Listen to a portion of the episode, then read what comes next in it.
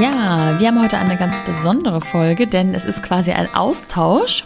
Ich war gerade schon im Gespräch mit Sarah Mögenburg für ihren Podcast Neun glückliche Monate von der Kelea App, einer Schwangerschafts-App, die wahrscheinlich die ein oder andere Hörerin von euch schon kennt entweder selber genutzt hat oder auf jeden Fall ähm, im App Store entdeckt hat bei der Suche nach äh, passenden Informationen zum Thema Schwangerschaft. Und wir haben gesagt, wir machen, wir machen halbe halbe und tauschen uns aus. Ich habe in Ihrem Podcast über meine Kaiserschnittgeburten gesprochen und wir sprechen heute nicht nur über ihre Geburten, sondern vor allem natürlich auch, wie es dazu kommt, dass Sarah eine Schwangerschafts-App geco-gründet hat sozusagen, was diese App überhaupt alles kann und wie sie dabei ihre beiden Babys, nämlich zwei, ja, gar nicht mal mehr so kleine Jungs von 9 und 14 Jahren, balanciert. Wir starten direkt und ich wünsche euch ganz viel Spaß. Willkommen zu The Mumpany. Die Balance zwischen Baby und Business. Los geht's. Sarah, schön, dass du da bist.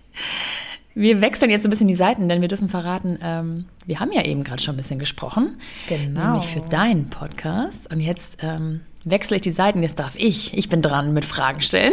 Ja. Vielen Dank für die Einladung. Ich freue mich. Sehr, sehr gerne. Ich freue mich, dass du dir Zeit genommen hast. Und ähm, ja, wir haben ja gerade schon ganz viel über Geburten gesprochen, nämlich über meine. Mhm. Das könnt ihr euch dann nämlich ähm, in dem Podcast von Sarah ähm, anhören. Neun da werden wir am Ende noch mal ein bisschen Monate neun glückliche Monate. Wir werden euch am Ende noch mal ein bisschen genauer sagen, wo ihr den findet und wann das dann veröffentlicht wird.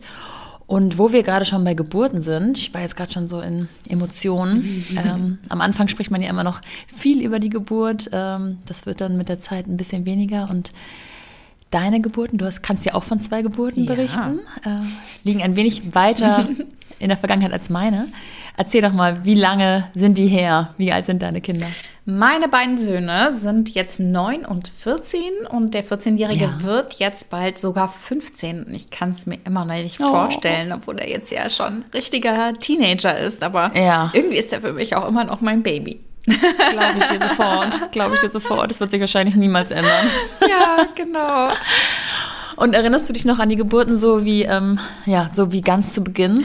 Äh, hm, weiß ich nicht, ob wie ganz zu Beginn, aber das ist schon immer noch sehr nah für mich, weil ich mich äh, ja auch beruflich sehr viel mit ja. dem Thema Schwangerschaft und Geburten auseinandersetze. Also ähm, ich habe ja eine Schwangerschafts-App mitgegründet, Kilea. Genau. Und äh, dadurch ist dieses Thema Schwangerschaft und Geburt und erste Babyzeit bei mir immer irgendwie präsent. Und natürlich äh, erinnere ich mich dann auch immer wieder, ach, wie war das denn bei mir eigentlich bei meinen Geburten? Ja. Ne? ja. Und äh, Lionel, mein großer Sohn, ähm, also beide Geburten waren sehr schnell. Ähm, und äh, er kam als Wassergeburt auf die Welt. Ähm, oh, das war ja. wirklich ganz toll und ich hätte mir das auch gar nicht träumen lassen, dass es so klappt. Ähm, ich habe Wasser schon immer sehr geliebt und war auch ähm, an dem Tag davor eine Dreiviertelstunde Bahnen schwimmen.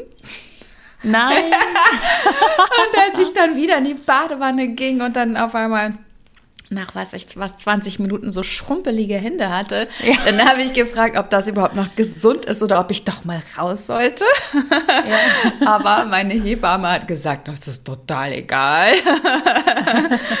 und ähm, nee, das war wirklich ganz, ganz toll, weil ähm, ich bin da angekommen und dann das ging alles sehr schnell. Also insgesamt, ähm, ich glaube, der war da, da war ich na, eine Stunde gerade dem Krankenhaus, da war der ja schon da. Also die Badewanne wow, war ja. irgendwie gerade eingelaufen und ich bin ja. da rein und äh, dreiviertel Stunden später war er dann auch schon da.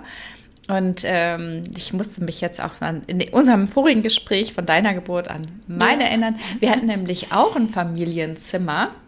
Mhm. Und das war für uns wie im Hotel sein. Es war traumhaft. ja. Und das war wirklich, ähm, ja, einfach eine ganz sanfte Geburt. Ähm, wobei, wobei, oh, ja, wobei natürlich, äh, klar, ne, also äh, nicht jetzt so gar, gar keine Schmerzen, aber. Na klar, ja. Ja, nee, das war wirklich eine ähm, richtig schöne Geburt an einem sonnigen Tag am 11. April. Oh, ja. und äh, so ein richtig schöner Frühlingstag. Und wir sind da auch äh, morgens hingefahren und dann war er eben eine Stunde später da. Und ähm, natürlich ohne PDA, weil eine PDA darf man gar nicht machen, wenn man eine Wassergeburt hat.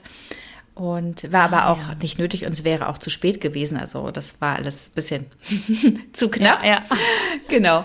Und dann hatten wir wirklich drei wunderbare Tage, fast wie in einem Hotel, wo wir dann die ganze Zeit mit unserem Kleinen da gekuschelt haben. Und ähm, die haben uns da sogar so in Ruhe gelassen, dass ich dachte, die hätten uns vergessen. also ich habe ab und zu mal geklingelt und dann haben sie gesagt, was gibt's? Ich wollte nur mal wissen, ob alles okay ist. Also, dann haben sie gesagt, na, ist denn alles okay? Und ich gesagt, ich glaube schon, aber ich würde schon gerne, dass äh, sie vielleicht mal gucken, ob ja, alles okay ist. Wir haben gedacht, sie haben uns vergessen. Ähm, dann haben sie gesagt, nein, und wir wollten sie in Ruhe lassen. Und ja, nee, es war ganz, ganz süß, weil natürlich wir waren ja Erstlingseltern und ähm, ja. ich wusste ja nicht, ob alles okay ist. Aber das war ein Krankenhaus, wo ich eben meine Beleghebamme hatte und äh, wo ein sehr guter Freund von uns auch, in, die hatten so eine Kinderintensivstation ähm, auch mit Schwerpunkt auf ähm, Herz. Ähm, ja, Herzfehler oder so. Und, ja. äh, und da war ein Freund von uns als Arzt und der kam dann auch gleich. Und so. Also es war wirklich oh, richtig ja, schön. Verstehe. Viel Besuch bekommen. Das war möglich. Wow. Das klingt echt, also äh, traumhaft. Es, Besser kann es gar nicht es sein. Es war wirklich ein ganz, ganz toller Start. Und äh, meinen zweiten Sohn habe ich auch da bekommen, dann fünf Jahre später. Und das ging ja. noch schneller. Das, war, das ging so schnell, dass sie noch nicht mal die Badewanne einlaufen lassen konnten. Wow. Da war ich ein bisschen, bisschen enttäuscht, muss ich sagen. Ja. Ich wollte nämlich wieder eine Wassergeburt. Aber da war das so, das ging wirklich so ruckzuck, dass wir schon ähm, da fast im Auto, und das war so ein Carsharing-Auto, noch mit weißen Ledersitzen. äh, ich habe mir dann so ein olles Handtuch drunter gelegt, aber ich dachte wirklich, er wäre wirklich beinahe in diesem Carsharing-Auto auf die Welt gekommen. Verrückt. Ja. Und dann bin ich da angekommen und dann habe ich erstmal, äh, da haben wir es erstmal verlaufen, obwohl wir das Krankenhaus ja schon kannten. Und mein Mann, der hat immer sonst eine super Organis äh, Peilung. Ähm, ja. Und äh, ich bin eher manchmal ein bisschen orientierungslos, aber da sind wir ja. irgendwie in die falsche Abteilung rein und dann haben wir gesagt, was wollen Sie denn hier? Und dann haben die schon gesehen, dass ich so eine krasse Weh hatte und ich hätte in einer falschen Abteilung das, das Kind bekommen. Und dann haben sie schon verstanden, was wir da suchten. Ähm, ja. Mein Mann ist noch hinterher gerannt, weil ich hatte ja natürlich alles Mögliche mitgenommen, so eine kleine Musikanlage und ach, was ich alles so ja, gut vorbereitet. Ja, genau. Und dann ist der völlig irgendwie dann hinter mir hergerannt und wir hatten noch nicht mal Zeit, uns anzumelden in diesem Krankenhaus. Dann wurde ich in den Rollstuhl verfrachtet und dann zu meiner Beleghebamme wiedergebracht und die hat mich angeguckt, so, oi, oi, oi, jetzt geht's ab hier. Ähm, ja, und dann habe ich gesagt, erstmal, ich muss auf Toilette. Dann hat sie gesagt, nee, nee, nee, nee, nee, nee, warte mal. Oh, es geht los, ja. Wir gucken erstmal. Und ich so, nee, sorry, ja, ich muss auf der, nein. Dann hat sie gesagt, willst du dein Kind auf der Toilette kriegen? Ich so, nein okay, dann setze ich jetzt hierher und dann musste sie mir noch meine Sneakers und meine, meine engen Jeans ausziehen. Und in dem Moment, wo die mich untersuchen wollte, hatte sie so fast schon den Kopf in der Hand. Ne? Es war etwas unromantisch. und ich war dann wirklich so verdutzt, ja, dass der dann wirklich zehn Minuten später da war, nachdem ich da eingetroffen war. Und mein Mann konnte noch nicht mal diese Musikanlage auspacken, dass ich das wirklich das Kind erstmal ein bisschen ver verdattert angesehen habe. Wohl. also, was der denn jetzt da schon machen würde, da war ich nicht drauf eingestellt. Und ich habe da auch nochmal gesagt, ich wollte doch eigentlich die Badewanne. Hat sie gesagt, tut mir leid, da ist irgendwie fingerbreit Wasser drin. Das geht jetzt nicht mehr. Ja, ja. Nee, also dann. Das ja. ist verrückt. Ja. Es ist immer wieder herrlich, diese unterschiedlichen Stories. Äh, ja. Daran sieht man auch, es lohnt sich eigentlich gar nicht so viel zu planen, ja. weil am Ende des Tages kommt es sowieso irgendwie, wie man, ne? ja. also es kommt, wie es kommt. Ja. So, und nachdem der dann da war, dann hatte sie gesagt, so, ähm, ihr müsstet euch dann jetzt erstmal anmelden. Die Leute wissen doch gar nicht, dass ihr hier gerade ein Kind bekommen habt. Und dann musste mein Mann dann kurz nach danach die Anmeldung machen. Und ja, und dann mussten wir noch drei Stunden da bleiben und äh, zur Sicherheit. Und dann sind wir wieder nach Hause gefahren. Ah, also richtig ambulant ja, quasi. Genau. Ja. Und es war auch ein äh, wunderschöner, sonniger Oktobertag tatsächlich. Also genauso schöner Tag wie der andere Frühlingstag. Und ähm, dann haben die wirklich gesagt am Krankenhaus, haben sie nur mal eben ein Kind abgeholt oder? Verrückt, ja. ja, ja. Das, das Tolle war, dass äh, mein großer Sohn, der hatte sich selbst organisiert, dass er zu Oma fährt und die waren gerade in den Zug gestiegen zur Oma, weil der, der ja. war das alles zu aufregend. Und wir ja. hatten dann halt unser Zuhause ganz für uns und konnten hier ganz in Ruhe wow. bonden. Wow, okay, das klingt auch wieder total ja. Traumhaft. Und die Putzfrau war auch gerade da an dem Morgen. Oh, okay. war total schön, ja.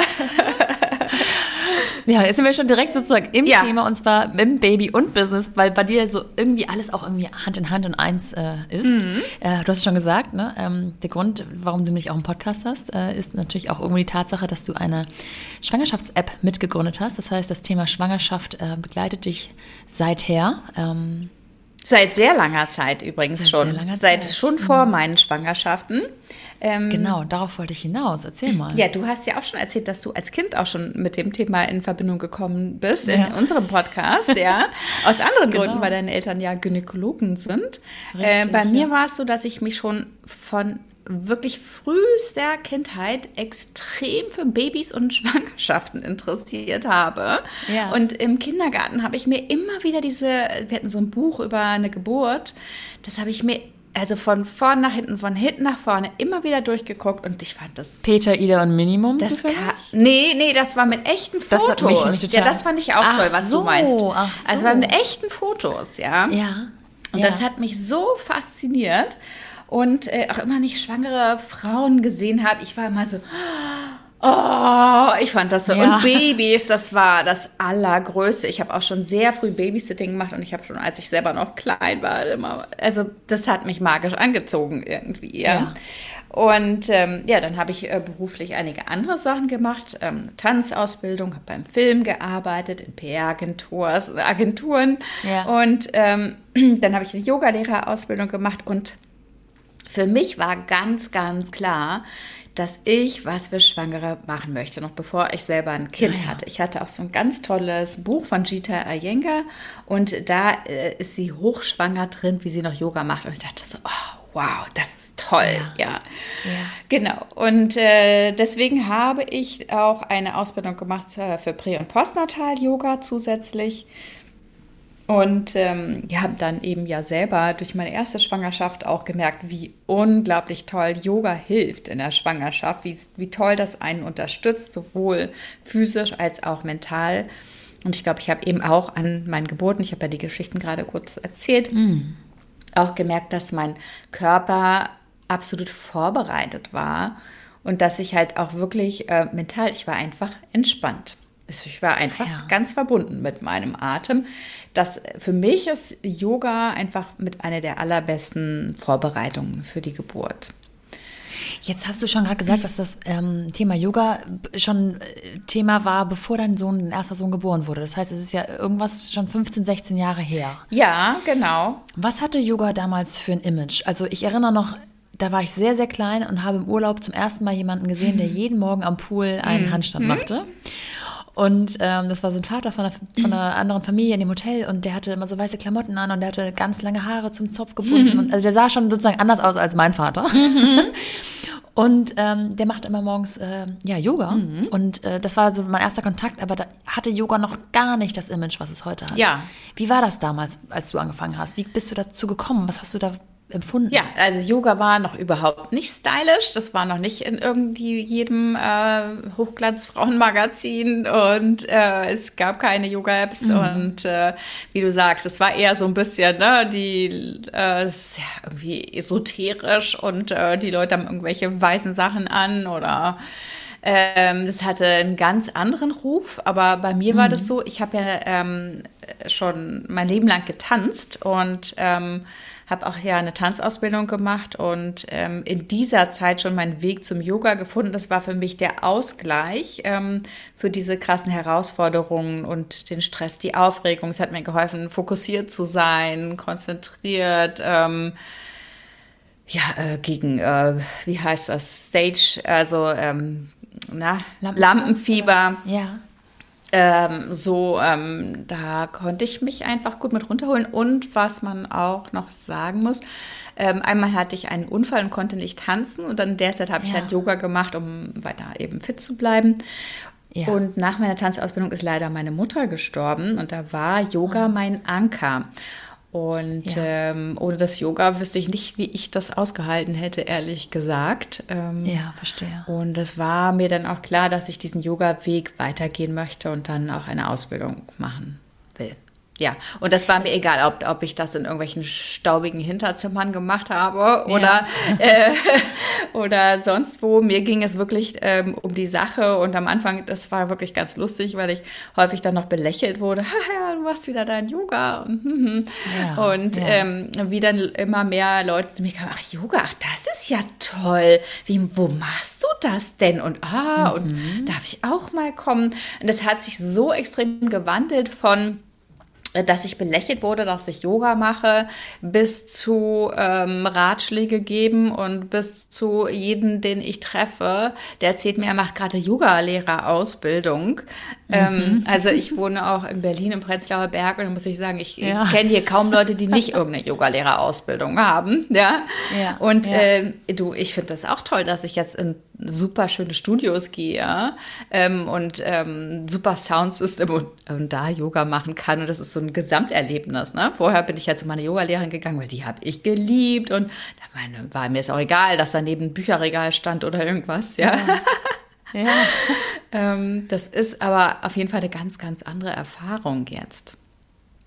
Und hast du dann auch ähm, selber Stunden gegeben oder hast du das tatsächlich nur so für dich gemacht? Nee, also ich habe ja ganz viele Jahre, ich habe äh, 16 Jahre oder länger, habe ich äh, jeden Tag Yoga unterrichtet.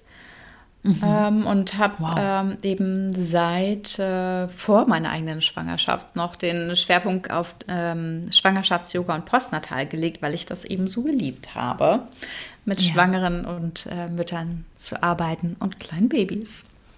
Ja, das glaube ich. Mhm. Ähm, was hältst du denn davon? Also Kinder können ja theoretisch auch schon, was heißt theoretisch, können ja auch schon früh mit Yoga beginnen, natürlich in, in äh, spielerischer Art und Weise meistens. Also meine Tochter ähm, macht mir auch manchmal irgendwelche Figuren nach, aber es ist natürlich, hat noch einen anderen Effekt, in Anführungsstrichen. Mhm. Hast du das mit deinen Jungs dann auch irgendwann begonnen oder ähm, war das dann nicht so? Ab kam und nicht so zu, an? ab und zu. Ich muss auch sagen, dass meine allererste Yogalehrerausbildung eine Kinder-Yogalehrerausbildung mhm. war, weil ich mhm. zuerst Kinder unterrichtet unterrichten wollte, dann aber doch schnell gemerkt habe, wow. Ja. was das für eine extreme Herausforderung ist. Ich habe mir dann vorgestellt, dass sie mir dann auch alle zuhören und immer ganz ruhig sind. Ja. Dem war aber nicht der Fall. Ich habe da so ein paar Testversuche gemacht und die waren da ganz schön aufgedreht, ja. Und dann habe ich doch schnell gemerkt, so, ich glaube, auf Dauer habe ich die Energie nicht, ähm, weil ich habe ähm, so alles so in Geschichten eingesponnen mir tausend schöne Übungen einfallen lassen und die hatten natürlich nicht die Konzentration. Dann gab es welche, die haben die Eltern dahin geschoben, die hatten aber gar keinen Bock. Also ähm, dann habe ich es am, Anf am, Anfang ab und zu noch gemacht in den Kindergärten von meinen ähm, Kindern, wenn mal irgendwie ein Special Event war. Und das habe ich dann gerne gemacht, habe ich auch genossen. Aber danach musste ich mich auch erst mal drei Stunden ausruhen.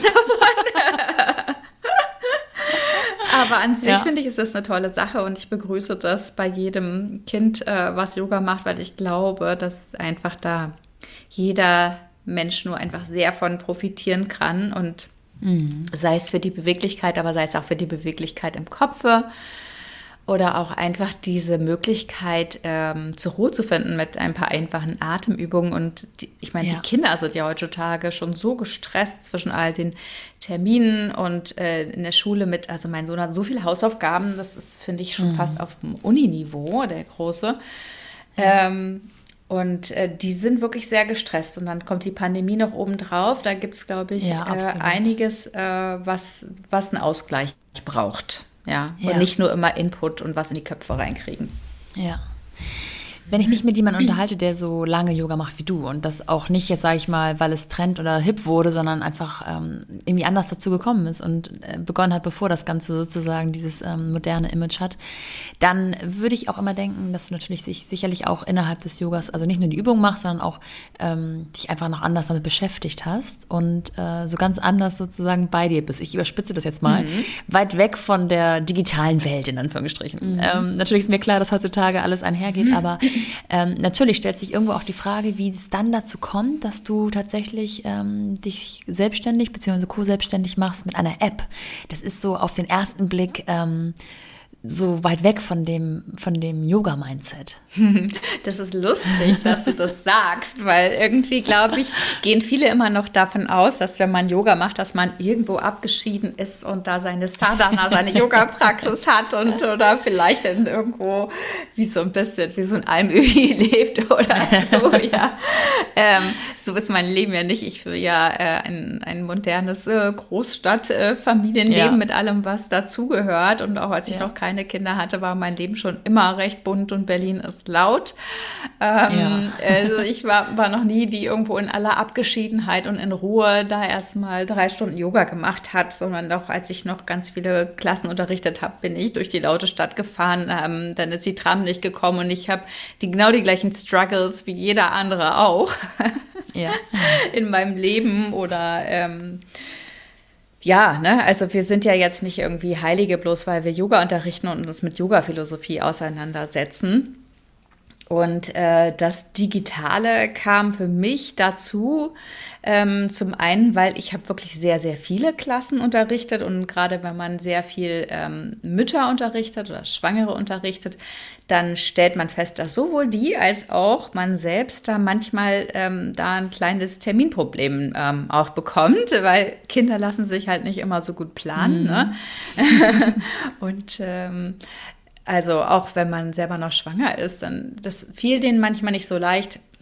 Entschuldigung die Termine einzuhalten, weil sie entweder irgendwelche Vorsorgeuntersuchungen hatten oder das war am Abend und sie hatten schon Kinder und dann gab es ein Betreuungsproblem. Also ich fand einfach wichtig, dass, ähm, dass Frauen sich mit Yoga auf die Geburt vorbereiten können und auch nach der Geburt mit ähm, Yoga wieder in ihre Mitte zurückfinden können, unabhängig davon, ob sie gerade die Möglichkeit haben, einen Kurs vor Ort zu besuchen.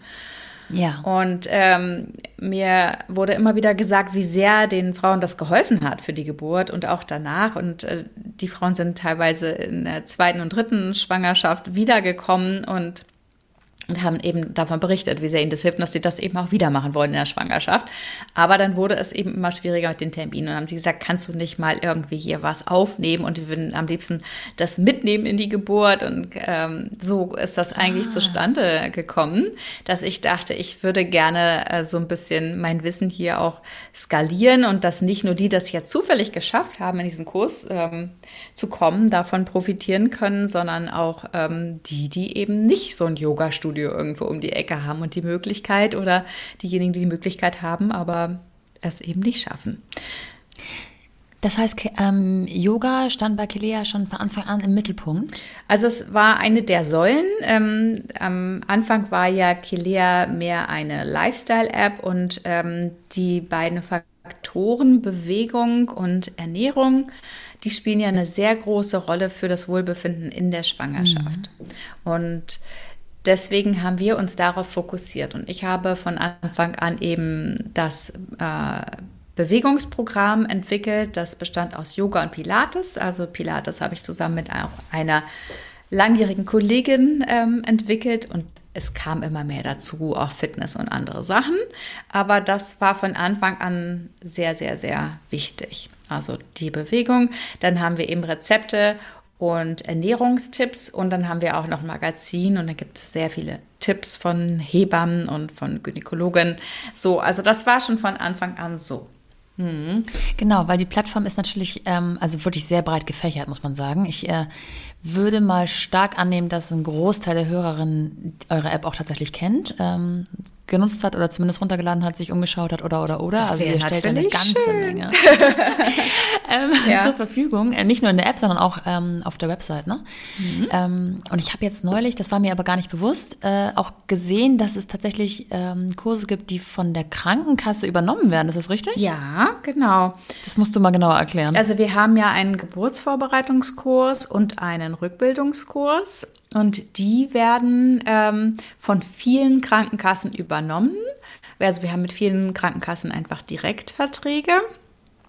Ähm, mhm. Was natürlich. Wird man dann geprüft von der Krankenkasse, dass sie das sozusagen ja, als ja. seriös in Anführungsstrichen. Ja, ja. Und auch als bewerten? wir den Geburtsvorbereitungskurs aufgesetzt haben, da mussten wir ganz genau Richtlinien erfüllen, was so ein digitaler ah, Kurs ja. dann auch erfüllen muss.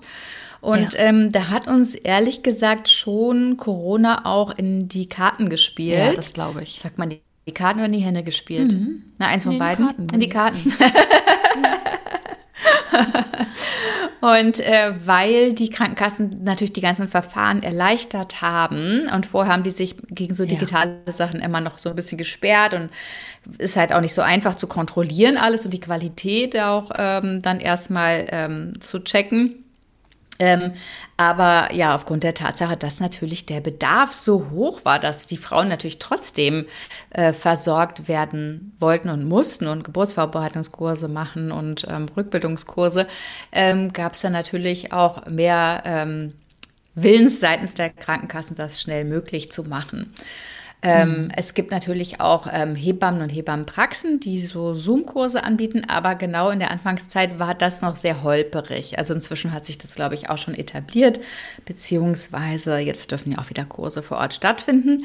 Aber dennoch ist das für viele Familien ähm, gutes Angebot, dass äh, man da einfach zeitlich, räumlich flexibel sich auch vorbereiten kann. Ja. Und nicht jeder möchte auch zu so, so, einem Kurs hingehen. Du hast vorhin in unserem Podcast einmal Hechelkurs gesagt. Ja. es ist aber nicht jetzt ein Hechelkurs, sondern aber es gibt ja trotzdem Menschen, die mögen nicht so gern in der Gruppe. Ähm, mhm. über solche Themen sprechen, sich da austauschen. Ja.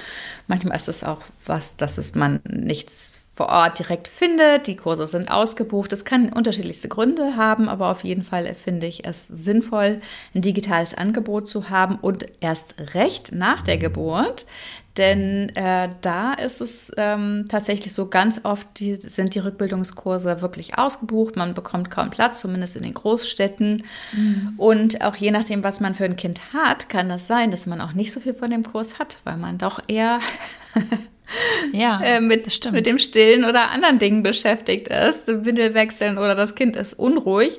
Und ja. ähm, wenn man das natürlich schön zu Hause machen kann, dann kann man eben das ein bisschen auch das Timing auf das Kind äh, ausrichten. Ne? Ja, das kann ich absolut äh, bestätigen. Ich hatte ja bei euch vorhin äh, schon erzählt in dem Podcast, dass ich ähm, in Anführungsstrichen das Glück hatte, dass das eine Art Me-Time war. Das heißt, ich habe meine Mami eingespannt, die war dann spazieren mit dem Baby in der Zeit und dann war ich tatsächlich die einzige ohne Kind in dem Kurs und dachte am Anfang, oh Gott, äh, bra brauche ich das Kind so für irgendwelche Übungen? Habe ich jetzt mein, yeah. mein äh, Handwerk sozusagen vergessen? Ja, ja. Ähm, aber im Endeffekt war ich die, die am meisten von dem Kurs hatte, weil alle anderen Kinder natürlich irgendwann Durst hatten, unruhig wurden und so weiter. Wenn ein Kind in der Gruppe dann anfängt, dann äh, geht das manchmal um. Steckt die anderen an. ja, ja. ja ich, also ich kann mir schon vorstellen, dass es äh, gemütlich ist, sozusagen zu Hause das zu machen mit ähm, Hilfe von Kilea dann ja. zu seinem eigenen Tempo. Ja, ich mhm. hatte früher in meinen Kursen auch teilweise eine Babysitterin, aber die konnte ja auch nicht fünf Kinder auf einmal auf den Arm nehmen, ne? Ja, ja, ja genau. Ähm, und dann seid ihr, also die App ist ja kostenlos ähm, zu downloaden. Dann finanziert ihr euch quasi über diese Workshops, die ihr anbietet, über die Dienstleistungen? Ähm, nee, es gibt eben ein, ähm, auch eine Premium-Version. Also es gibt ähm, ein Abo-Modell.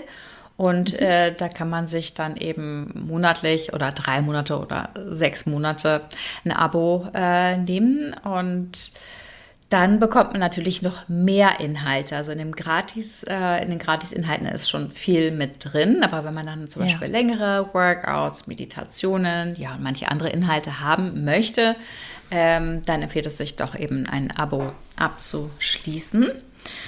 Und wir haben ja zusätzlich eben auch noch die Kurse. Also wir haben eben den Geburtsvorbereitungskurs, wir haben einen Rückbildungskurs und wir haben einen Hey Papa Kurs. Das ist ein Partnergeburtsvorbereitungskurs. Der ja. ist extra auf die Papas ähm, spezialisiert, nicht weil wir andere Partnerinnen ausschließen wollen, sondern weil Männer oft andere Themen und Fragen, Sorgen, Ängste haben in Bezug ja. auf die Geburt und weil auch oft dieses Wiedereinstiegsthema, Vereinbarkeitsthema auch nochmal eine andere Rolle spielt. Ja. Also das ist ganz spannend, finde ich. also man sieht schon ähm, wahnsinnig breites Angebot in meinen Augen. Ähm, wie viele Teammitglieder, also wie viele Menschen arbeiten tatsächlich fest bei euch und wie viele vielleicht projektweise oder frei dann on top? Kannst du das so ein bisschen einschätzen? Ja, wir wachsen stetig. Wir sind jetzt schon über 20 feste Mitarbeiter wow. und wir haben ja wirklich mit einer Handvoll Leuten gestartet. Ähm, also Wobei ich finde, wir sind jetzt auch gesund gewachsen. Also es gibt uns jetzt ähm, also die App ist rausgekommen im September 2017 und äh, jetzt haben wir gerade Februar 2022. Also wir sind jetzt auch nicht verrückt gewachsen, ne, dass wir jetzt ein Team von 100 Leuten haben. mhm. ähm, aber das ist schon sehr angenehm, muss ich sagen, dass man ab und zu mal auch mal ein paar Sachen delegieren kann, wenn möglich. Ja, glaube ne? ich. Bei dir ist so ein komisches Geräusch, als würdest du irgendwelche ähm, ja. Gegen... Nein, die über uns äh, Staubsaugen. Oh! Haben sich ja einen guten Zeitpunkt ausgesucht. Ja, ich bin nämlich, ich nehme von zu Hause aus auf. Ja, äh, ich auch. Und ähm, ich habe gerade festgestellt, dass die wohl ihren Hausputz machen. Ah, Frühjahrs, Frühjahrsputz. Oh. Frühjahrsputz, genau. Okay, und ich dachte schon, was schiebt sie da hin und her, die Möbel? Nee, nee. Okay, gut. Gehört vielleicht dazu, dass sie ein bisschen Möbel verrücken, damit sie... Ach so, okay. Ja gut, alles klar.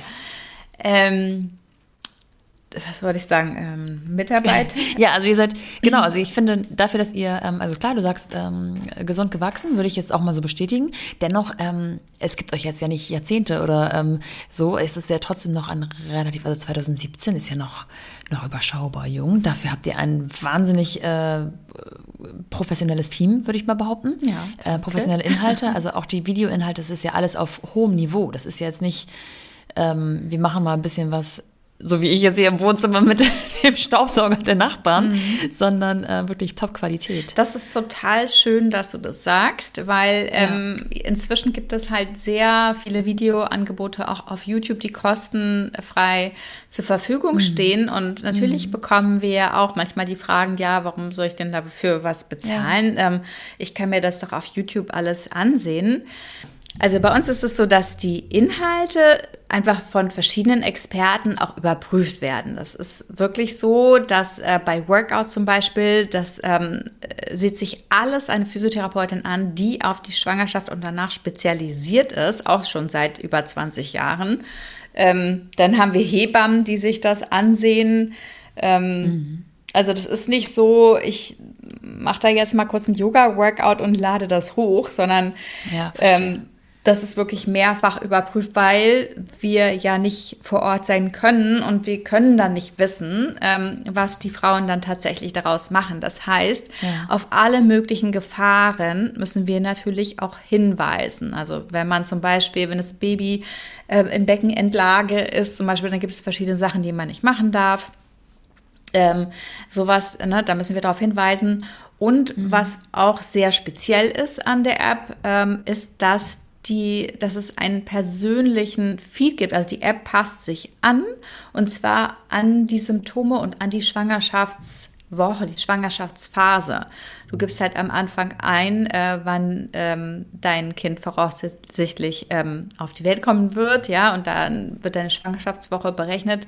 Und du gibst immer, du kannst jederzeit wieder angeben, ach, jetzt habe ich Sodbrennen, jetzt habe ich Rückenschmerzen, jetzt habe mhm. ich äh, Beckenbodenprobleme, was auch immer und dann passt sich das Programm für dich an. Und es gibt bestimmte Sachen auch, wenn du sagst, du hast eine Symphysenlockerung, dann werden dir ganz viele Übungen einfach gar nicht ausgespielt. Ah, verstehe. Es wächst mit und es ist ganz individuell. Genau, du kannst das jederzeit mhm. eben anpassen, weil die Schwangerschaft ändert sich ja auch ständig. Und das finde ich schon so bei YouTube-Videos, da muss man schon sehr Stimmt. aufpassen oder einfach extrem gesund sein, eine gute, problemlose Schwangerschaft haben, weil bestimmte Sachen kannst du halt einfach nicht wissen. Ja. Also man merkt schon, es ist sehr durchdacht und auch natürlich, du bist selber zweifache Mutter, ähm, da äh, ist es natürlich auch klar, dass du Sachen mitdenkst, die vielleicht jemand, der diese Erfahrung noch nicht gemacht hat, gar nicht so auf dem Schirm hätte vielleicht. Ähm, wie ist das in der Umsetzung? Also ich habe schon eben ganz kurz angedeutet, Co gegründet. Mhm. Das heißt, du bist nicht ganz alleine. Nee. Wie war das so ganz am Anfang? Also mit wem hast du gegründet und wie beginnt man eine App, wenn man die Idee hat oder den Wunsch hat, mhm. das Ganze als App aufzuziehen? Ja, also ich habe noch eine Mitgründerin, Viktoria Engelhardt, und ja. ähm, sie kommt aus äh, eben nicht aus dieser ähm, Content-getriebenen äh, Schiene, sage ich jetzt mal. Also sie selbst hat noch keine Kinder und ja. äh, sie kommt äh, tatsächlich eher aus dieser klassischen Business-BWLer-Schiene. Das heißt, dass sie sich vor allem darum ähm, kümmert, das Unternehmen auf und auszubauen. Ja. Und ähm, das ist natürlich eine gute Kombination, weil ich komme wirklich aus der Content-Produktion äh, und aus der Expertise eben mit dem Yoga, Schwangerschaft und ähm, ja, Mütter, Babys und so weiter. Ja. Und das ist von daher einfach eine gute Ergänzung. Und ähm, wir haben natürlich nicht einfach gleich eine App rausgebracht, sondern am Anfang hatten wir erstmal einen Prototypen und haben sowieso erstmal Umfragen gemacht unter Schwangeren. Na, was würdet ihr euch denn wünschen? Und dann kam eben raus, ja, Unterstützung mit ähm, Bewegung, mit Ernährung. Ähm, da ist so viel Unsicherheit. Man googelt Sachen, dann widersprechen die sich alle, mhm. dass da einfach äh, so viele ähm, Informationen kursieren, äh, wo man sich nicht sicher ist, ist, welcher man jetzt vertrauen kann. Und dann, wie gesagt, das wäre doch einfach gut, das sofort zu kuratieren, dass man sagt, ähm, wir nehmen ähm, das Wissen von Experten, von Gynäkologinnen, Ernährungsberaterinnen, ähm, Hebammen und wir filtern das und das ist alles auf Studien auch basiert. Also wir schauen auch, dass wir immer wieder auch in den Artikeln ähm, Sachen, Zahlen mit Studien eben belegen, mit aktuellen Studien ähm, weil es einfach wirklich sonst unübersichtlich ist. Mhm. Und, ähm, und dann haben wir damals einen Prototypen rausgebracht und der hat auch schon ein bisschen was gekostet, um, weil wir einfach mal wissen wollten, interessiert es irgendwen und ist da auch jemand bereit dafür, ähm, was zu zahlen? Und das ja. hat ergeben, dass es so ist. Und ja, dann haben wir sehr schnell die App entwickelt und rausgebracht. Und ich muss sagen, seitdem haben wir die natürlich auch immer weiterentwickelt. Also das Klar, das ist ja immer im, im Gange sozusagen. Aber wenn man jetzt so das ganz äh, praktisch macht, dann braucht man dafür natürlich wahrscheinlich Designer, damit man irgendwie mhm. einen Look hat, der mhm. einheitlich ist. Ähm, man braucht Programmierer. Ähm, ja. Das heißt, ihr musstet da wahrscheinlich auch ein bisschen in Vorkasse gehen. Ne? Vorkasse ist gut, ja. ja, also wir haben natürlich ähm, Investments auch bekommen und äh, ja, und, und sind auch weiterhin von solchen Finanzierungsrunden abhängig, weil das ist, also gerade bei so einem Team von 20 Leuten und ah, wächst ja. weiter, ne, das ist nicht so, dass sich das von selber trägt. Ich glaube, man sieht natürlich immer ja. nicht so viel, was dahinter steckt, aber am Anfang hatten wir zum Beispiel eine Agentur, die äh, die App entwickelt hat. Inzwischen machen wir das alles in-house und äh, ja. so eine App zu entwickeln und weiterzuentwickeln, das ist schon ein ordentlicher Aufwand, ja. Glaube ich dir, mhm. ja. Genau. Deswegen haben wir natürlich, sind wir dann auch ähm, ja, an diese Finanzierungsrunden auch gebunden. Da sind dann die Wachstumsschritte mit, mit verbunden, in welche Richtung wir auch gehen. Mhm. Und kannst du das so zeitlich ein bisschen äh, festlegen? Also wie lange war so ein Vorlauf, bis ihr den ersten Prototypen hattet und wann war dann sozusagen Kelea in dem Sinne geboren, dass ihr gesagt habt, jetzt sind wir wirklich live? Ja, also das mit dem Prototypen, das ging eigentlich sehr, sehr schnell. Ja gut, der war, glaube ich, in anderthalb Monaten oder so fertig. Ah, ja, okay. Ja, ja, genau. Und ja, dann gab es im Mai äh, 2017 eigentlich die Entscheidung, tatsächlich auch die, die App zu entwickeln. Und im September 2017 September. haben wir die App gelauncht. Okay, okay. Und äh, Victoria und du warst zu dem Zeitpunkt, also du warst ja selbstständig. Mhm. Ähm, schon sozusagen. Ja. Und Victoria hat dann auch gesagt, ich gehe all in oder habt ihr euch erstmal ein bisschen parallel noch äh, privat sozusagen mit den vorherigen Jobs finanziert? Nee, also wie gesagt, das, also wir sind auch beide erst all in gegangen, als das äh, dann klar war, da, also dass wir wahrscheinlich eine Finanzierung bekommen und äh, dann wirklich ah, ja, dann okay. auch die auch hatten, muss ich sagen. Genau.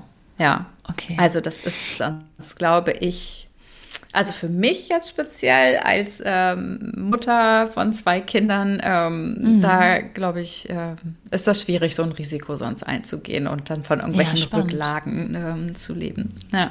Eben. Also jetzt hast du natürlich, kannst du auf sozusagen zwei ähm, verschiedene Selbstständigkeiten und dem Muttersein zurückblicken. Ja. Ähm, wenn du das so ein bisschen vergleichen würdest. Ich, ich könnte mir vorstellen, dass ähm, in deiner ersten Selbstständigkeit das Thema Planbarkeit eine andere Rolle gespielt hat als heutzutage vielleicht. Korrigiere mich, wenn ich jetzt falsch liege, weil man vielleicht einfach sich die Kurse dann auch mehr noch so legen kann, wie es in den eigenen Alltag passt. Jetzt bist du da vielleicht einer größeren Gruppe mit eigenen Mitarbeitern auch anders verpflichtet. Ist das, sehe ich das richtig? Oder also ich muss dazu sagen, dass wir alle angestellt sind. Ne? Ähm, ja. ja. Ähm, und dass es jetzt sowieso schon mal ein anderes Gefühl ist, wie als Freelancerin, Yogalehrerin zu sein, wo ich wirklich nur von den Yogastunden lebe, die auch reinkommen und den ähm, Teilnehmern, die in dem Moment auch gerade da ja. sind. Ähm, mhm. Äh, das ist eine völlig andere Nummer. Da ist das zeitlich besser planbar, aber da ist das Einkommen auch nicht immer so leicht planbar, ja. denn äh, man muss die ganzen Ferienzeiten und Feiertage da auch mit einkalkulieren. Und ja. gerade wenn man mit Müttern viel arbeitet, da kommt schon was zusammen an Ferienzeiten. Ich glaube, zehn bis zwölf Wochen im Jahr, wo man dann auch trotzdem ja. Miete zahlt für Studios und so. Ähm, also insofern, ähm, ich konnte mir meine Stunden natürlich auf die Zeiten legen, wo die Kinder im Kindergarten waren, das äh, oder in der Schule dann später das schon. Ähm, jetzt ist es natürlich ein Fulltime-Job und wir haben da natürlich Verantwortung auch dem Team gegenüber. Das ist eine ganz andere Nummer auf jeden Fall. Und das haben die Kinder auch gemerkt. Also, dass ich dann halt nicht mehr so nachmittags verfügbar war und komm, wir gehen mal im Kiez, in, im Kiez eben Kaffee und Kuchen mhm. ähm, essen und trinken. Also, so ja. äh, war, oder wir gehen noch mal in Ruhe Eis essen.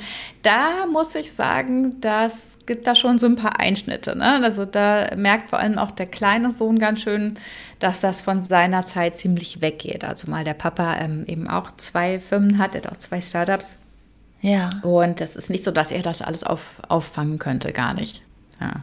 Die waren dann so um die fünf und zehn Jahre alt, ne? Mhm, der Kleine war da, genau richtig. Der Kleine war da noch vier am Anfang, wurde dann fünf ja. und äh, der Große war ja dann schon zehn, ne? Ja, glaube schon.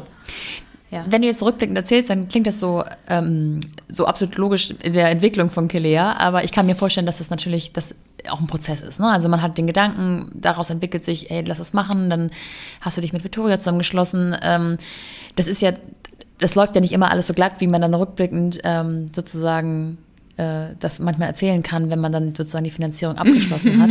äh, es gibt ja so Momente, wo man sagt, machen wir hier das Richtige, ah, ja. ähm, gehen wir den Schritt.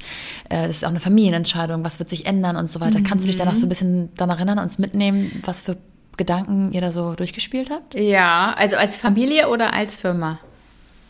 Ja, eigentlich sowohl als auch. Mhm.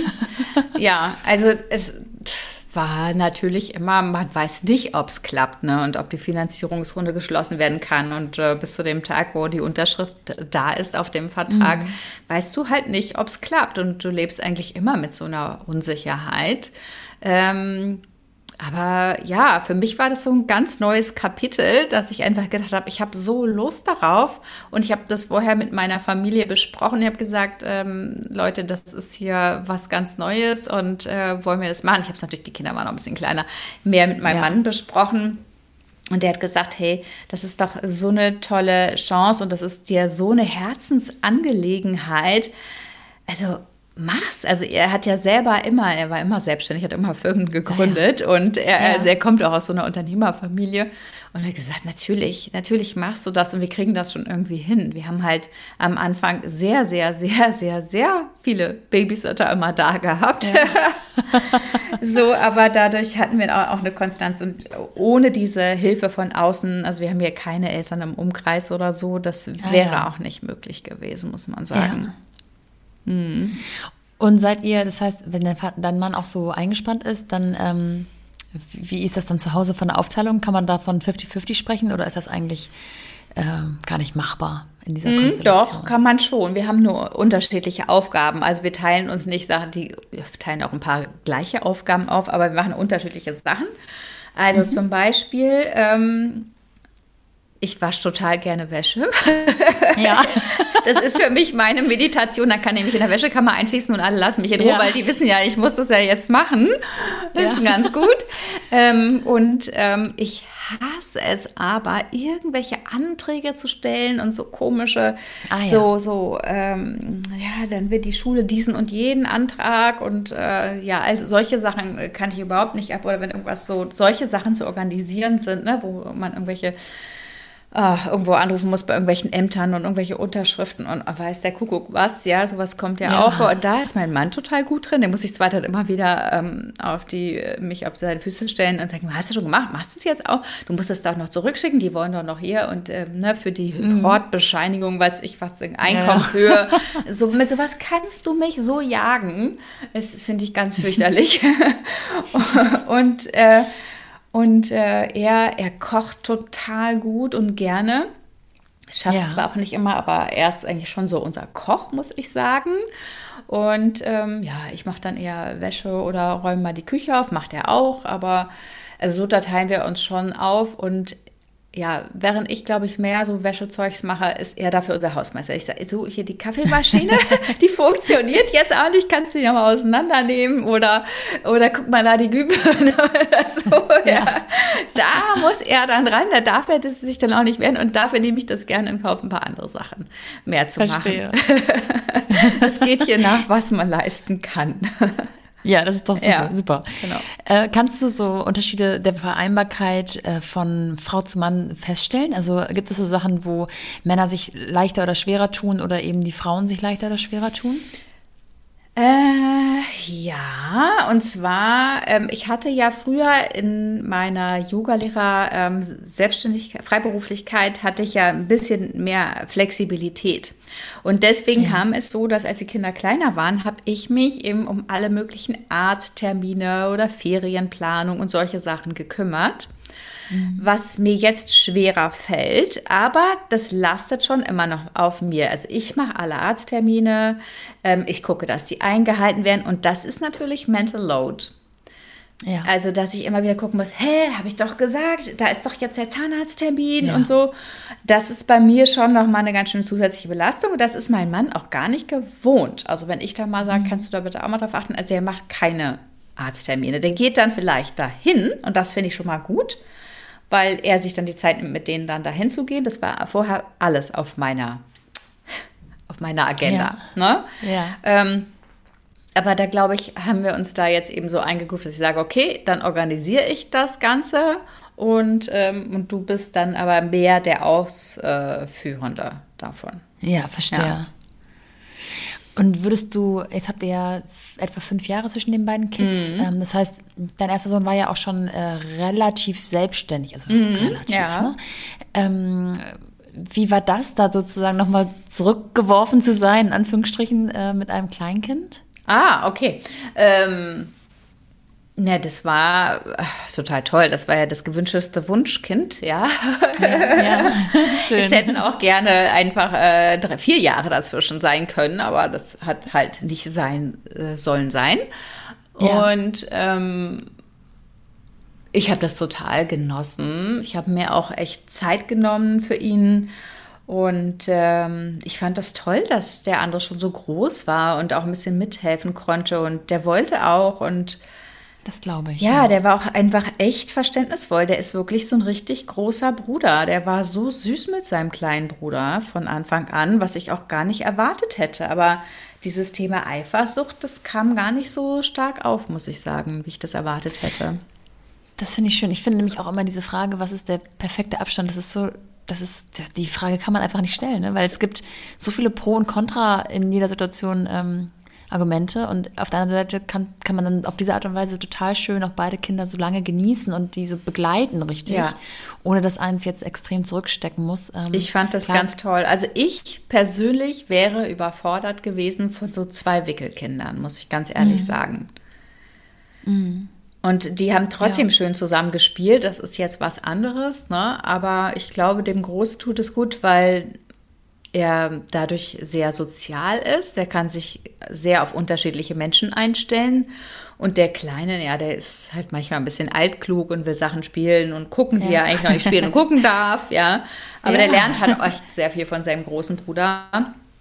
Und ja, gut, wenn sie jetzt einen kleineren Abstand gehabt hätten, dann wäre es irgendwie auch gut geworden. Aber für mich war es eigentlich perfekt, weil ich konnte dann wirklich fünf Jahre den einen genießen und habe mich einfach so richtig auf den Kleinen gefreut und das nochmal ja. so zu erleben. Ja. ja. Und wie sieht es mit der Part Paarzeit aus sozusagen? Also habt ihr, äh, findet ihr auch noch Zeit für euch wirklich zu zweit? Nein, das ist eine äh, gute Frage. Also gerade mit äh, beide Eltern im Startup-Business ja und verantwortlich auch da für diese Unternehmen. Also mein Mann hat ja irgendwie gleich zwei von der. Sorte, ähm, ist das schon extrem. Also er hat jetzt zum Beispiel auch gerade das Wochenende durchgearbeitet, letzte Woche jeden Abend bis sehr, sehr lange gearbeitet und mhm. so. Das ist zum Glück nicht immer so. Aber äh, das ist nicht so leicht, dann auch mal Zeit zu zweit noch zu finden. Ähm, und das muss man auch sagen, auch jetzt gerade in der Pandemie ist das wirklich zu kurz gekommen, ne? als dann auch noch Homeschooling und so auf der Agenda ja. stand, irgendwie no chance. Ähm, ja, aber ich wurde sehr schön zum Valentinstag eingeladen. Ganz ja. überraschend, ja. das war wirklich äh, ganz, ganz toll mit Hotelübernachtung. Wow, ja. und ich glaube, das ist super, super wichtig, sich solche Momente mehr zu schaffen und dann nicht erst bis zum Valentinstag zu warten. Ja, das stimmt. Das stimmt. Das ist wichtig, das regelmäßig sich einzuplanen und gerade in solchen Zeiten wie jetzt, die wirklich nicht einfach für alle sind, ja. Ja. Würdest du sagen, dass dir dein Yoga fehlt heutzutage oder machst du praktizierst du es sowieso noch für dich regelmäßig, so dass du sagst, das ist jetzt einfach ein neuer Lebensabschnitt und in einer anderen Dosis sozusagen? Äh, das fehlt mir schon sehr. Ich habe ja früher jeden Tag Yoga gemacht. Mhm. Jetzt sitze ich sehr viele Stunden am Schreibtisch und ich habe wirklich, ich merke das, ich habe auch häufiger mal so Nacken-Rückenschmerzen. Ähm, das fehlt mir schon mehr, Yoga zu machen. Ähm, ich mache auch noch Yoga, aber jetzt natürlich nicht mehr jeden Tag. Und doch, doch, das fehlt mir auf jeden Fall. Ich mache da manchmal so kurze Yoga- oder Atembreaks, aber ah, es ja. ist nicht das Gleiche natürlich. Aber ich ja, ich könnte jetzt auch nicht sagen, ich stehe jetzt jeden Morgen um 5 Uhr auf, um dann eine Stunde Yoga zu machen, muss ich sagen. Ja. Also ich brauche auch noch ein bisschen Schlaf. Da bin ich jetzt noch nicht, aber es ist mein Ziel, eigentlich äh, früher aufzustehen und mehr machen zu können. Noch geht das nicht so gut, weil die Kinder sehr spät einschlafen. Das ist bei uns ein Dauerthema. Ja. Ähm, aber es ist mein, mein Ziel, wirklich mir morgens die Zeit zu nehmen für mich und mein Yoga und vielleicht äh, Dankbarkeitstagebuch zu schreiben, solche Sachen, um einfach auch entspannter in den Tag zu starten. Hast du so einen typischen Tagesablauf? Also ähm, ist der relativ ähnlich von Tag zu Tag oder arbeitest du ähm, so je nach Aufwand sozusagen, was aufkommt? In der Regel ist der schon ziemlich ähnlich. Äh, morgen, die Morgen, sind sehr stressig. Beide Kinder müssen sehr früh in die Schule. Ja. Ähm, und äh, ich bin eigentlich jetzt seit zwei Jahren fast nur im Homeoffice. Dadurch ja, ist der Wahnsinn. Ablauf immer sehr ähnlich. Ich freue mich dann immer mal, wenn es anders ist. Äh, wenn ich dann zum Beispiel, äh, wir, haben, wir haben ja auch unsere Videoproduktionen, wenn wir einen Dreh haben, das ist dann immer schön, eine schöne Abwechslung sozusagen. Ja, ja. Ne? Äh, aber sonst ist das schon sehr ähnlich. Die Kinder kommen dann am Nachmittag und dann haben sie erstmal Hunger und dann ist auch schon fast wieder Abendessenszeit. Ähm, ja, und dann schon wieder Zeit, irgendwie alle fürs Bett so fertig zu machen. Das ja, doch recht ähnlich jeder Tag. Aber das finde ich spannend, denn dadurch, dass du natürlich im Homeoffice bist, bist du natürlich auch verfügbar, wenn die Kinder da sind. Ja, das genau. auf der einen Seite schön, auf der anderen Seite ähm, würdet ihr vielleicht ja auch ein Mittagessen anders organisieren, oder? Wärst du sonst auch mittags zu Hause? Also ist also eigentlich, Tag, die kommen ja nicht mittags, die kommen nachmittags, ja. aber die wollen in der Schule leider nichts essen und sind dann immer ausgehungert und reicht diese Brotbox in der Schule auch ah, nicht ja. aus. Ähm, und deswegen mache ich immer noch mal ganz schnell was, wenn die kommen. Ähm, und ich muss sagen, als ich vorher immer noch im Büro war, da war es so, dass ich den Kleinen von der Kita abholen musste und der Große dann ziemlich lange alleine war und der hat sich dann halt jeden Tag irgendwelche ähm, Tütensuppen machen mhm. müssen. Ne? Mhm. Und das ist ja auch nicht so gesund und es tat mir auch leid, weil so alt war er dann auch noch nicht. Der war ja dann noch in der Grundschule. Mhm. Dann war der schon immer eine Weile alleine und musste sich da halt irgendein Mhm. komischen Snack machen. Insofern ähm, finde ich das jetzt schon gar nicht so schlecht mit dem Homeoffice, dass ich auf jeden Fall erstmal da und ansprechbar bin und dass ich einmal höre, wie war es denn jetzt eigentlich in der Schule? Ist irgendwas angefallen? Gibt es ja. noch Hausaufgaben? Dass man sich einmal so austauschen kann, bevor irgendwie der ganze Tag schon fast wieder vorbei ja. ist. Und das ist wahrscheinlich auch noch etwas, was natürlich zu der vorherigen ähm, Selbstständigkeit mit dem Yoga anders ist.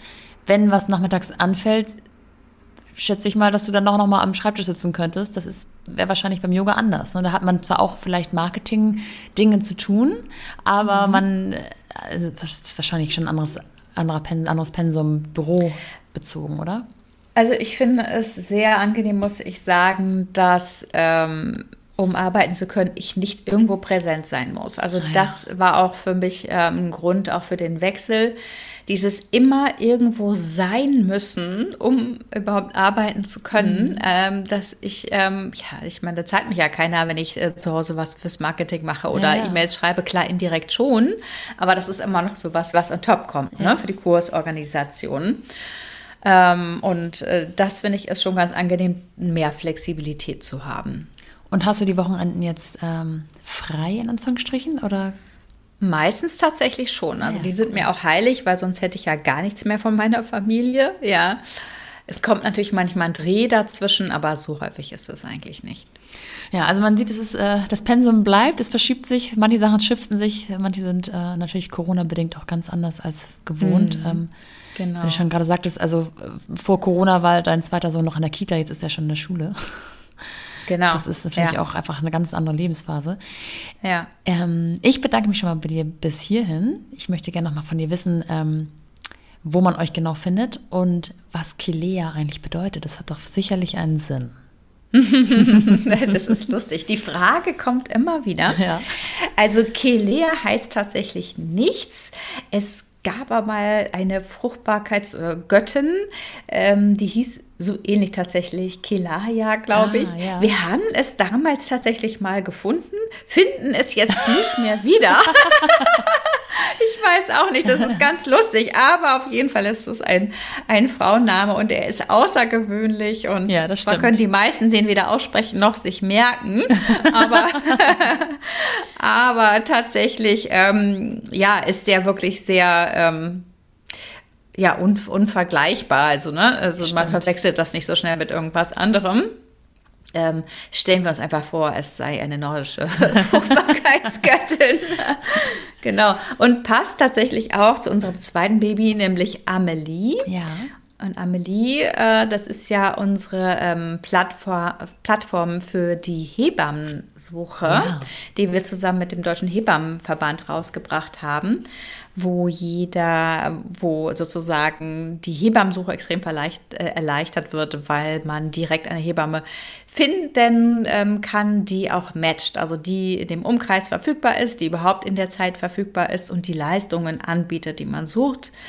Und ähm, das auch noch kostenlos tatsächlich. Wahnsinn. Ähm, und weil ich weiß zu meiner Zeit, wie schwer das war, eine Ja. Hebamme zu finden und wie viele Listen man abtelefonieren musste, die teilweise überhaupt nicht mehr aktuell waren und da welche drauf standen, die schon gar nicht mehr tätig waren oder was auch immer. Und ja, viele Frauen einfach monatelang damit beschäftigt waren, Hebamme zu finden. Ja, großes Thema. Ähm, Ja, und dieses Tool wird super gut angenommen, diese Plattform. Und inzwischen haben wir auch so eine ähm, Videoberatung darüber. Das heißt, ähm, die Frauen, die zum Beispiel keine Hebamme finden, die können aber mit Hebammen auch ähm, spontan Videoberatungstermine machen, wenn man jetzt gezielte Fragen hat zu ah, manchen okay. Themen.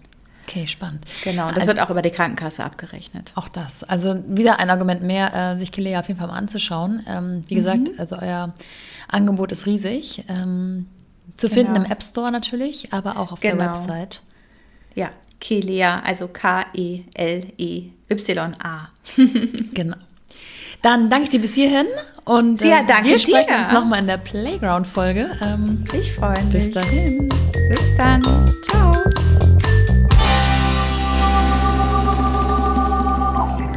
Wie schon angedeutet, ähm, haben Sarah und ich uns nämlich nicht nur für uns The Mumpany unterhalten, sondern eben auch für neun glückliche Monate, den Schwangerschaftspodcast von der App Kelea. Und diese Folge, in der ich in die Mangel genommen werde, könnt ihr ab dem 16.03. überall hören, wo es Podcasts gibt. Ich würde mich freuen, wenn ihr unseren Podcast The Mumpany abonniert. Das kostet gar nichts, auch wenn das Wort Abo ein bisschen immer so klingt, als ob es Geld kosten würde. Und vielleicht sogar ähm, ihr euch die Klingel auf Spotify einstellt, die Folge bewertet, eine Rezension schreibt oder Sterne verteilt. Das geht alles auf den jeweiligen Plattformen und ihr euren Freundinnen und Freunden davon erzählt. Vielleicht ist ja für den einen oder anderen das Ganze, was wir hier machen, interessant. Speziell die aktuelle Folge oder auch ganz allgemein das Thema die Balance zwischen Baby und Business. Ich würde mich freuen und wir hören uns nächste Woche wieder mit Sarah für die Playground-Folge. Bis dahin, eure Nora.